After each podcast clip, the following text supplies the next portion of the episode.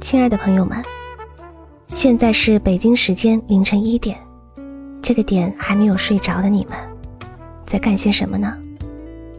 或者我们一起来看看写出那本惊骇世俗的《恶之花》的法国诗人波德莱尔，他的凌晨一点吧。在凌晨一点钟，作者波德莱尔。啊，终于一个人了。除了几辆晚归的、疲惫的出租马车在行驶外，再也听不到任何动静。在这几个小时内，如果说不是休息的话，我们至少可以得到安静了。人脸的暴震终于消失了，我只是因自身而痛苦了。终于，我可以使自己沉浸在这昏暗之中了。首先，用锁匙在锁孔里转两圈。我觉得这一转，更增加了我的孤独，加固了把我和这世界分离的围墙。可怕的生活，可怕的城市。这一天的简短的回顾是。看到了好几位文人，其中一个问我是否可以通过陆路去俄国。他大概把俄国当成一个岛屿了。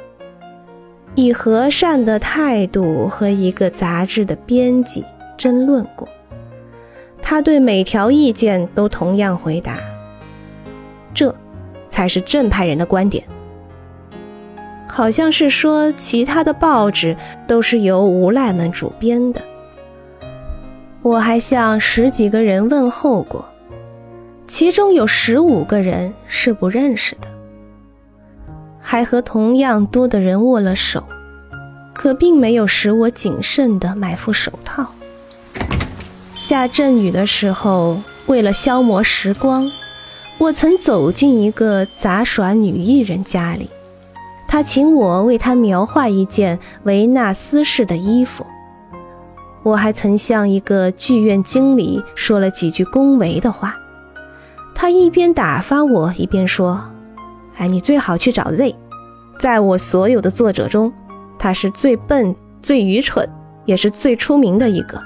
你也许可以从他那儿得到些什么，见见他吧，然后我们再谈。”我还曾经拿一些我从未干过的下流事来吹牛皮，为什么？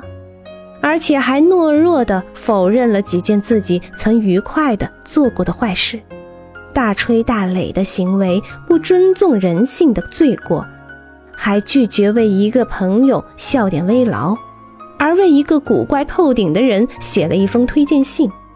哎呀，这到底有完没完？不高兴所有人，也不高兴我自己。我真想在黑夜的静谧与孤独中赎回最深，自信孤傲。啊，我所爱的人们的灵魂，我所歌颂的人们的灵魂，快来支持我吧，援助我吧，把世界上的谎言和腐蚀人心的乌烟瘴气给我赶远点。您啊，我的上帝，让我写出几句美好的诗句，以此向我自己证明，我并非最卑劣的人，我并不比我所轻蔑的人更低贱。